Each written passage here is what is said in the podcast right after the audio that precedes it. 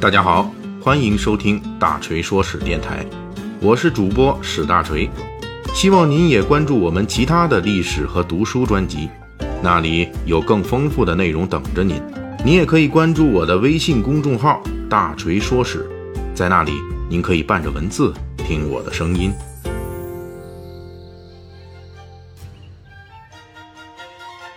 前两期《三国演义》细节解密，大锤为大家解读了刘备、张飞怒鞭督邮的历史细节以及其中的套路。那么，在《三国演义》中，张飞怒鞭督邮，导致刘备弃官潜逃，之前剿灭黄巾军换来的安喜县尉这个职务，自然也就当不下去了。刘备呢，这样就逃到代州去了，等待下一次机会。很快，机会就来了，《三国演义》中写道。渔阳张举、张纯反，举称天子，纯称大将军。随后，小说又提到，朝廷派遣刘虞前往幽州镇压这次叛乱，于是，在野的刘备等人随即前往幽州投奔刘虞，参加了东汉朝廷对二张的这次叛乱的镇压行动。小说《三国演义》这段情节，实际上参考了正史《三国志》裴松之注引用的典略。在罗贯中笔下，刘备这段参加平灭二张叛乱的经历前后不过百十个字。小说《三国演义》是这么说的：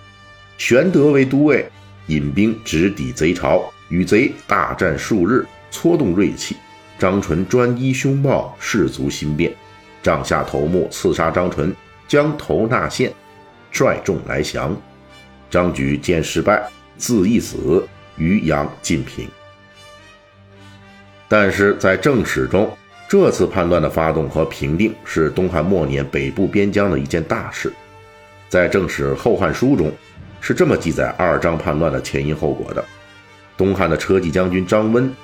奉朝廷命令讨伐在西凉发动叛乱的边章等人，因此征调了幽州乌桓的三千骑兵。但是这次征调出兵是千里奔袭，因军粮供应不上，导致军心大乱。这批骑兵都逃回乌桓去了。这个时候，此前当过东汉中山相的张纯，私下对东汉前泰山太守张举就说了：“如今乌桓骑兵已经背叛，大家都想作乱。那边西凉的边章等人叛乱，朝廷也只能干瞪眼儿。这是汉朝气数已尽的征兆啊！要不你跟我一起干吧？咱们拉起乌桓的骑兵，说不定可以成就大事业。”于是张举、张纯联合发动了叛乱，张举称天子，张纯称弥天将军、安定王，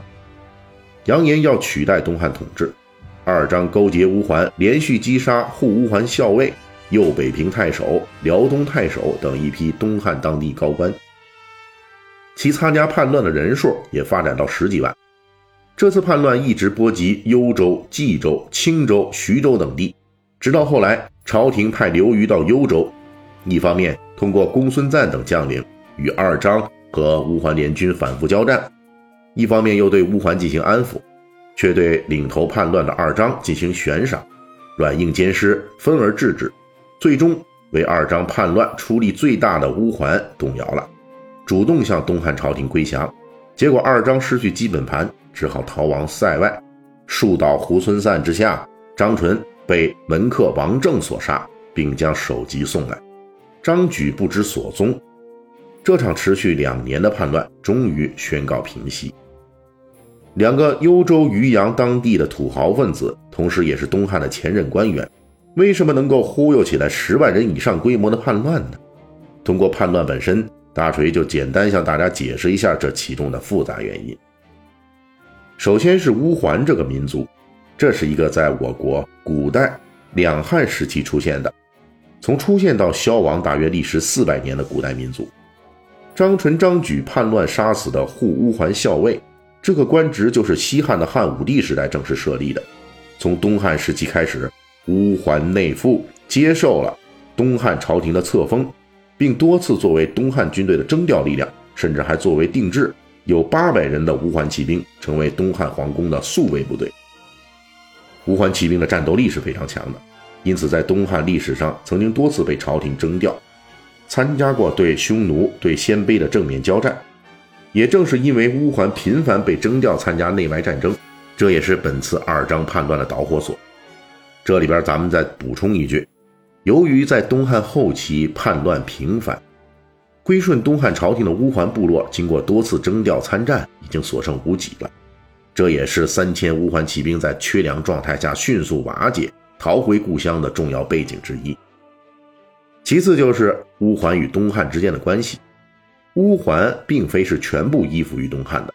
还有一些若即若离的接受东汉封赏，而且在东汉统治比较强盛的时代，这些乌桓部落也是经常发动小规模叛乱。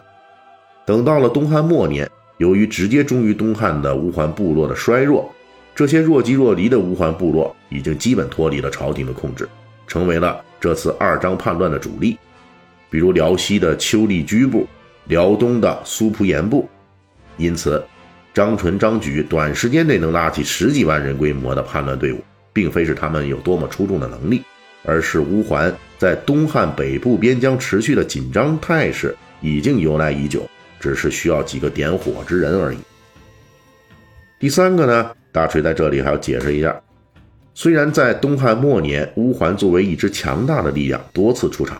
比如这次的二章叛乱、曹操攻灭袁绍残部等等战争中，乌桓都是不可回避的角色。但是乌桓一直没有形成一个统一的大的草原国家，它的组织形式距离国家这个形态还有很远。一方面是东汉王朝一直在实施分而治之的政策。一次性封乌桓的单于都封好几个，这种各自为王的状态，让乌桓各部一直没有机会整合为一个整体。即便是二张这次叛乱，张纯弄了一个三郡乌桓大元帅的名号，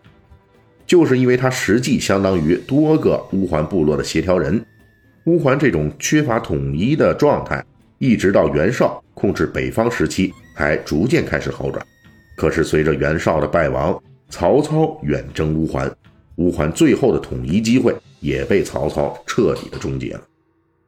大家看到，罗贯中写作小说《三国演义》的时候，因为乌桓的内容与故事主线无关，因此作者就将它一笔带过了，也没有提及刘备进攻乌桓叛乱之后的所得。